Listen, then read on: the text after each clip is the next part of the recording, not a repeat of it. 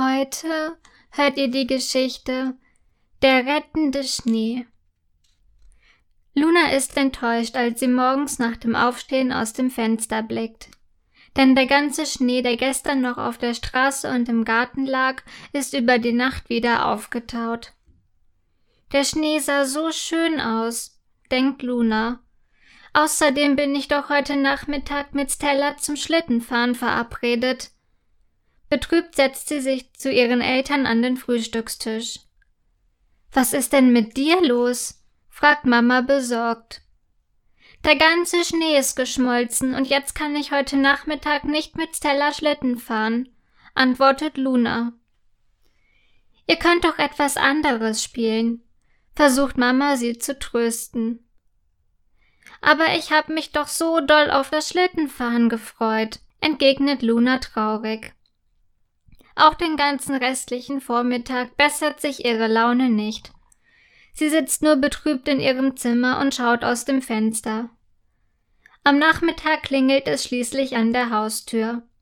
Es ist Stella, die sich ebenso auf das Schlittenfahren gefreut hatte. Doch sie scheint wesentlich bessere Laune zu haben. Ist doch nicht so schlimm, dass kein Schnee mehr liegt. Wir spielen einfach etwas anderes, meint sie aber Luna hat keine Lust, etwas anderes zu spielen. Während Stella fröhlich mit ihren Puppen spielt, sitzt Luna nur daneben und schaut aus dem Fenster. Sie traut ihren Augen nicht, als sie plötzlich ein paar Schneeflocken vom Himmel fliegen sieht. Es schneit, ruft sie voller Freude.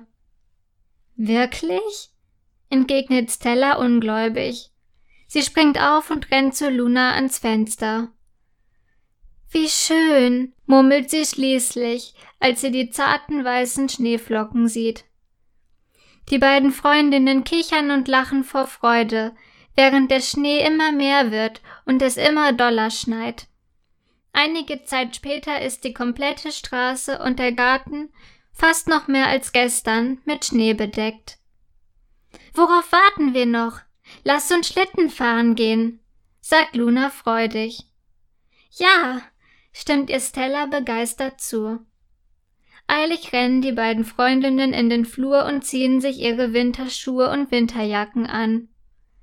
Na, da habt ihr aber Glück gehabt, sagt Lunas Mutter und lacht. Dann geht mal schnell nach draußen. Der Schlitten wartet schon, fügt sie hinzu. Nichts lieber als das, antworten die beiden im Chor und laufen voller Freude nach draußen in den Schnee. Dort holt Luna ihren Schlitten aus dem Schuppen.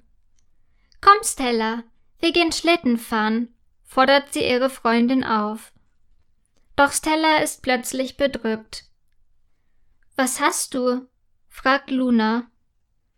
Ich habe meinen Schlitten zu Hause gelassen, weil ich nicht wusste, dass es noch schneit, antwortet Stella traurig.